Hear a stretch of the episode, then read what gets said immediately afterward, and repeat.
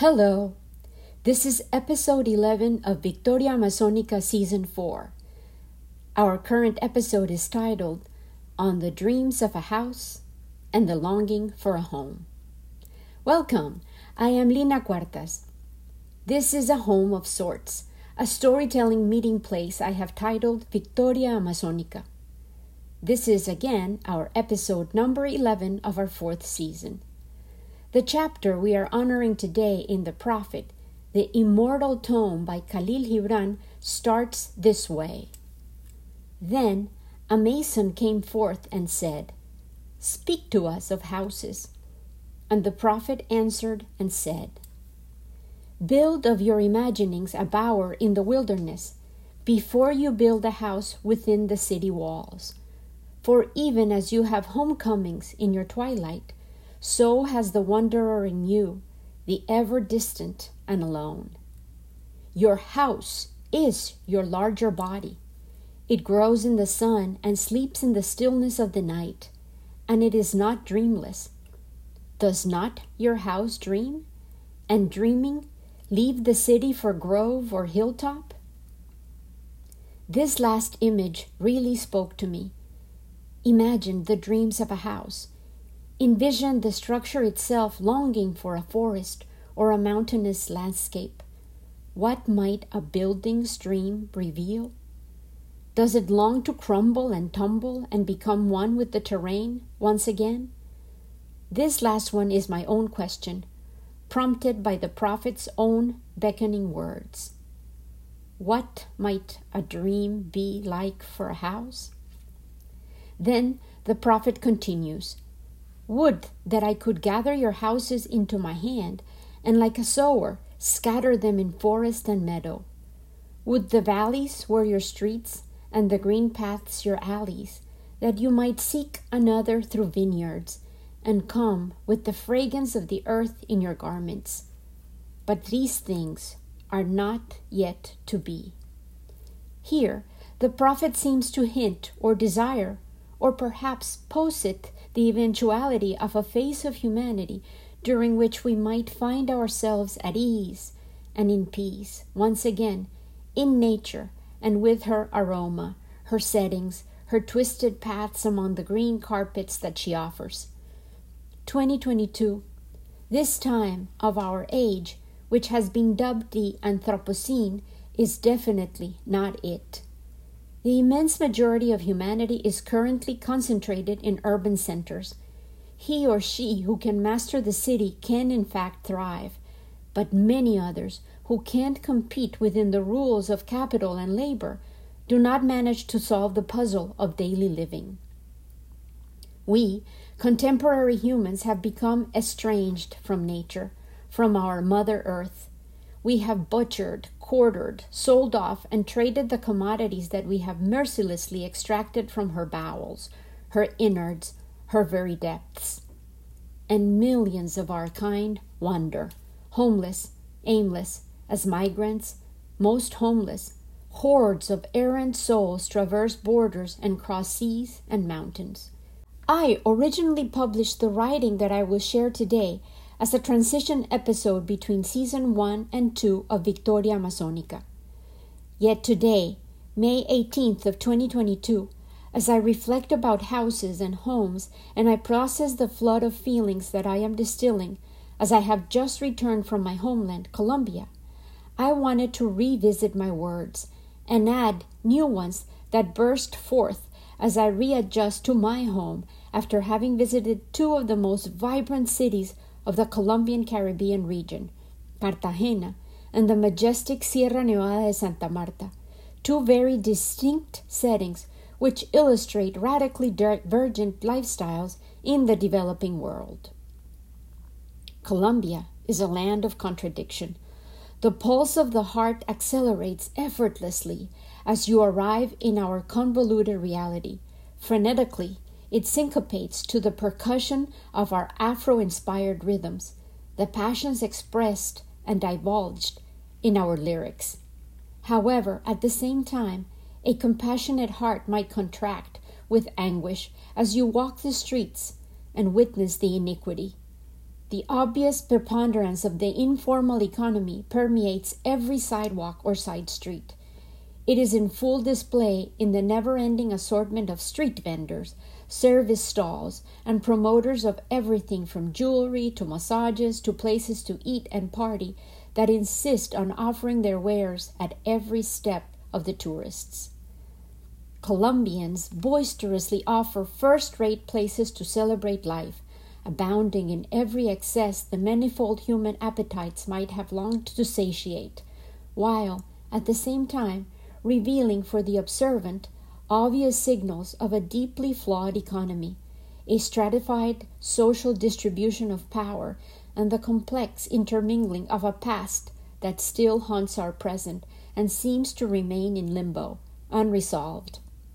However, our complex racial and historical components are marketed as tourism attractions, we encounter Afro women dressed in colorful dresses and are encouraged to take guided tours of the Inquisition headquarters and the ruins of the old fortified city, which reveal a colonial past that is conveniently ignored, commodified as consumable and Instagrammable material, the heaviness of their subject matter easily placated by the lust for fun, pleasure, and the thrill that can be found and is indeed palpable within the present moment. Cartagena's plentiful charms intoxicate and obfuscate with an enjoyable, exotic magic of place. We walked the busy, overcrowded streets and were approached by many Venezuelan refugees. Every single one of them was holding children in their arms and counting on the generosity of passers by to eat and receive a few coins. The visit to La Heroica, as Cartagena is called, was, as it always is for me, confusing. It is heartbreaking and hard to process the coexistence of so much abundance, love for the pleasures and fun that life can provide, and the brutal fact that many underprivileged human beings, obviously exempt from the ability to enjoy the good life available to those who can afford it in our country, barely manage to fulfill the most basic needs for food, safety, and shelter. And so I wanted to once again share the hymn of the displaced, the ballad of a lost home. I originally published this writing as a transition episode between season 1 and 2 of VA, as I previously stated. In its meandering path of words, I transition from place, in this particular instance, a house, an abode, into the emotions that home, not only as a place, but as an eternal longing, has meant for me. But I believe that this feeling of displacement and nostalgia is universal. In order to illustrate it, I use a song and the memory of my mother, voicing poetry, surrounded by people who drank her words, full of emotion, as if they were manna from heaven. The Song of the Acacias. I grew up listening to the song of the acacias. Every time that my mother heard it, tears would stream down her face, and they would tint her wheat green eyes with the highlights of mourning. It tore my heart. That was also the exact same feeling which overtook me when she recited poetry in public. The vexed child in me hated her complete surrender to the delivery of the rhyming words. I could vividly see her soul being exposed, clean and sincere, as if it were her life essence, to be drunk and absorbed by whomever was listening. I used to fear that her spirit was being offered to the listeners, and there would be none left for me.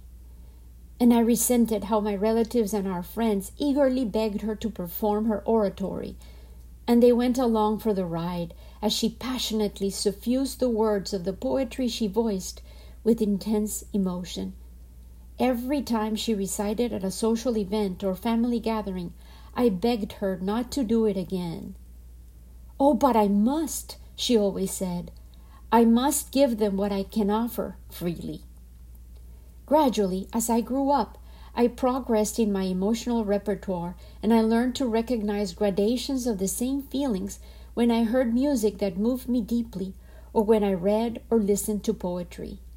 This was intense pain that severed, no doubt, But as it made my heart bleed, it kept adding new fissures to a heart that has grown supple and porous, like a well loved hat or a dog eared favorite book. Now, in my fifth decade of life, I move into the pain with familiarity now, and I sit down to visit with the universal pain of so many people at a loss, of people displaced in their own homeland, in ever more tents meant to house those that nobody wants to welcome, those fleeing neighborhoods which suddenly became battlefields, among them little ones, ignorant of their worth and the love that they deserve.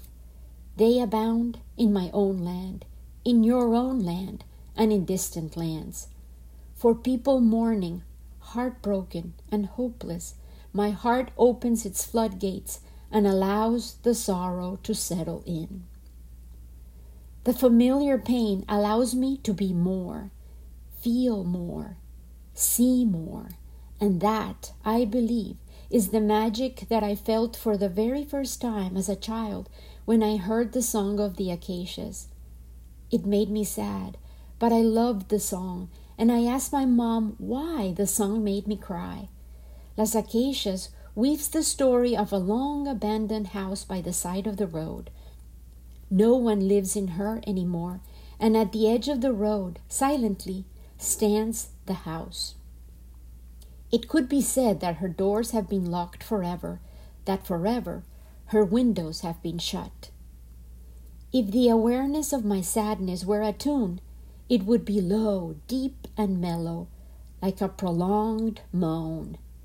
If it were a painting, it would drip with the tints of sunset amidst rain clouds gray, indigo, and turquoise with a golden glow above and beyond. If it were a taste, it would invade your palate with the savor of safety, hot soup, or warm breast milk, a wholesome fulfillment which once known remains never to be replaced. If it were a smell, it would invade your nostrils and prod your neurons in search of memories, jerking out images and reflections, faces, feelings, and tastes that allowed you to feel delight. And if it were a texture, it would excite your fingertips like well known flesh, corners and crevices of a body remembered and explored, caressed and beloved.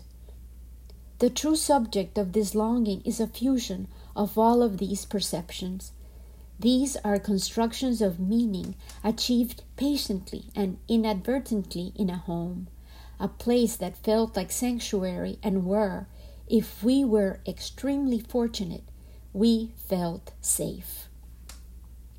These are tensile fibers woven in everyday routines, as simple as the weight of the body that sat by you to welcome a new day, the smile that appeared as a reaction to our presence or the laughter of children that saturated hours of leisure. Oh, the precious gift of shared time.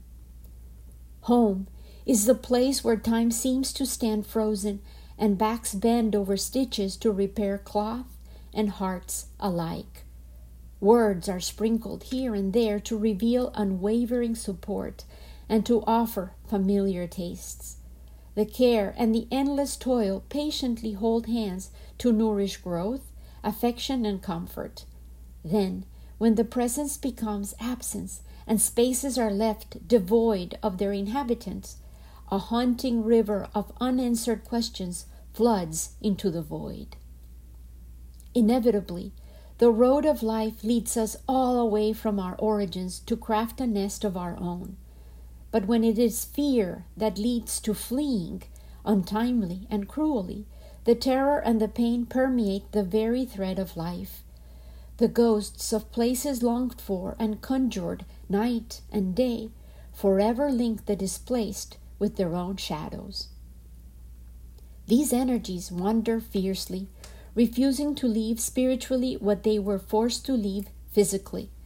Such is the fabric from which ghost stories are woven, the real pain of letting go of what we used to love, who we used to know, the places where we used to be known. Such is the collective trauma that many of us deal with, We carry wounds and scars that were inflicted on our ancestors. I know that I carry the burdens of my predecessors. I have been gripped when I least expected to feel its icy hands by the sudden remembrance of disgrace and cold, abandonment and darkness. Perhaps you too have heard the echoes and can recognize and feel the far fetching grip of passed on loads. These phantom experiences have the power to anchor us down as if we had experienced the culprits of those haunting memories ourselves. So, the road to recovery is long and twisted. The release of the memories becomes just as painful as the deprivation of the spaces. Mothers and sons become far removed, fathers and daughters estranged. The bonds between husbands and wives are sometimes severed, brothers and sisters abruptly parted. We house within us, in crevices and hidden fissures, accumulated stories of abandonment, neglect, and tragedy that have been stacked away in our memories and the attics of our psyches for centuries, and now they are clamoring to be told, to be exorcised, to be released, to be let go. The voice of the acacia sings on in my heart in my mind, in my soul. Everything has died the happiness and the noise. Those who were the joy and warmth of that house have left, some dead and others alive with a dead soul. They have left the house forever. In our contradictory lands, machine guns still blare, grenades explode, pistols are fired, gas cylinders are blown, and an alternate reality seems to be born. An ailing planet generates catastrophes, and the altered homeostasis of natural rhythms creates hospitable conditions for pathogens to flourish and threaten our very survival as a species. The news dutifully detailed the casualty reports, the dead and the wounded, the certainties destroyed, but little is said about the ones left displaced and lost, alive but half dead. And so they continue to wander, some near, some far, going through the motions of life as required, whenever, however. The song of the acacias resounds, echoing the hunting in their minds, in their hearts, echoing the longing into our minds, into our hearts. And perhaps you might be wondering why delve into sadness, Lina? Why listen to despair? I believe that if we listen, the Song of Acacias can elevate our senses by lending us the pain. For if those who have known what is important, complete, and wholesome grieve as they do when they are at, at loss, shouldn't we feel summoned to cherish, to savor, and enjoy? Every second, every moment, realizing how fragile how fleeting those fragments of our everyday life are, even the solid structures that we hide within, the walls we count on to protect our treasures and keep us safe. The song of the acacias goes on.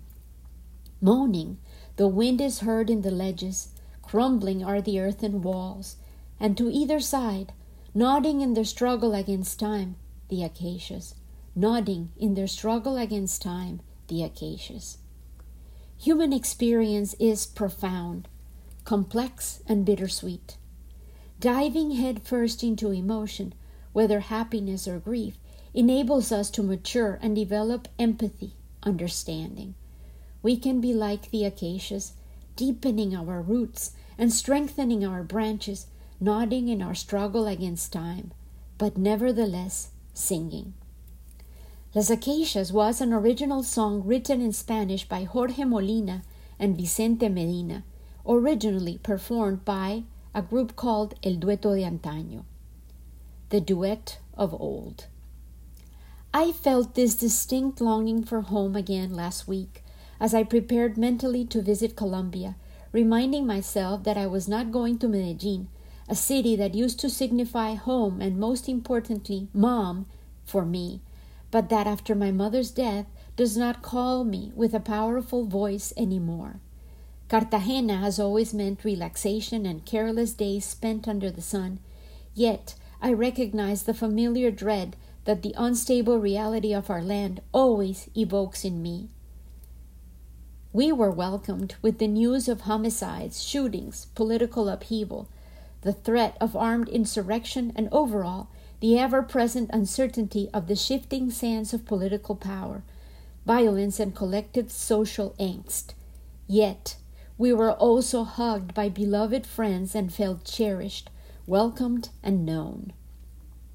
Along with our dear friends, we drove for hours, longing to get lost deep within the tropical forests that abound in El Parque Tayrona, a high expanse of dense tree canopy kissed by the waters of serene rivers and enveloped by humidity and beauty. I glimpsed, once again, the real treasures our land possesses, and I understood as a vast house with many white spaces, it houses so many possibilities. Many of these sacred habitats are endangered, yet they remain alive and generous, and witnessing their splendor is life altering. The place where we stayed, called the One Love Sanctuary, is a reserve composed of 80 hectares of forest, fed and exalted even more by the Palomino River that runs along the reserve, enhanced by many glacial creeks and waterfalls that crisscross the land. The magical refuge which offers six cabins within the forest, serves food grown in their own gardens, offers floral essences and distilled oils, and most importantly, the place is suffused by the serenity of the rhythms of lives that obey nature's own schedules. The One Love Reserve offers the opportunity to visit the original and rightful owners of the land, the Kogi, and the architecture of the cabins resembles their spherical, cone topped houses. The roofs are woven from natural palm fibers, and there are open windows that allow the outdoors to penetrate the living spaces. For me, the most unforgettable treat was the open air shower, which allowed me to feel like I was bathing under the rain instead of a man made contraption. Frogs and insects visited us, and I did not resent or fear any of the creatures that dropped in, except perhaps a prehistoric like creature an enormous centipede who decided to spook me at dawn. We reconnected with nature, breathed the clean air, walked the trails, delighted in the organic table menus offered, and planted seeds of desires of many later returns to this nature sanctuary, surrounded by the rainforest which decorates the Sierra Nevada de Santa Marta. The Kogi believe that they are our elder brothers and their beloved snow capped mountain home is the axis of our world, our world which we, younger siblings, have pushed into syncopated, disorderly chaos. They insist that by listening to nature, we can still heal ourselves and our planet. I held on to the peace and hope I absorbed from the rainforest, the Kogi, and the One Love Sanctuary as I settled back at home and I could almost echo the words of the prophet, asking the inhabitants of the frenetic cities, so far removed from the lives of those we met, who grew what they ate, and who rose with the sun, those who worked so as to respond precisely to their needs, not their wants, and who rested with clear consciences when their labors were done every day. The prophet spoke to city dwellers thus in their fears, your forefathers gathered you too near together, and that fear shall endure a little longer. A little longer shall your city walls separate your hearts from your fields. And tell me, people of Orphalese, or any city, I venture to add, what have you in these houses? And what is it you guard with fastened doors? Have you peace? the quiet urge that reveals your power? He then details the danger of becoming dependent on comfort, which, though its hands are silken, its heart is of iron. It lulls you to sleep only to stand by your bed and jeer at the dignity of the flesh.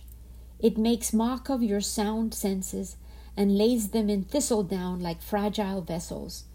Verily, the lust for comfort murders the passion of the soul and then walks, grinning, in the funeral. Then the prophet concludes clear and without a hint of uncertainty. But you, children of space, you restless in rest, you shall not be trapped or tamed. Your house shall not be an anchor, but a mast. It shall not be a glistening film that covers a wound, but an eyelid that guards the eye. You shall not fold your wings that you may pass through doors, nor bend your heads that they strike not against the ceiling, nor fear to breathe lest walls should crack and fall down. You shall not dwell in tombs made by the dead for the living. And though of magnificence and splendor, your house shall not hold your secret nor shelter your longing. For that which is boundless in you abides in the mansion of the sky, whose door is the morning mist, and whose windows are the songs and silences of night. A house then might collapse, disappear, burn away, or be blown by the winds that respect no hierarchy or human defense, yet we belong to a species that is in fact boundless. We can and shall rebuild, reframe, and hopefully learn from the acacias, who even in misery and in despair sing and dance in the wind, holding on to the memory of those who filled their mists with laughter, with presence, with human essence. Our larger home is a planetary one, and we, as caretakers, have a long way to go in order to become better stewards of this lovely pale blue dot, spinning around in a vast, mysterious universe. May we tend our house lovingly, whether we understand it as our body or our physical living space, as well as the largest spaces within which our life unfolds with a renewed humility, awe, and a commitment to be worthy, devoted caretakers. With love and gratitude, always, Lina.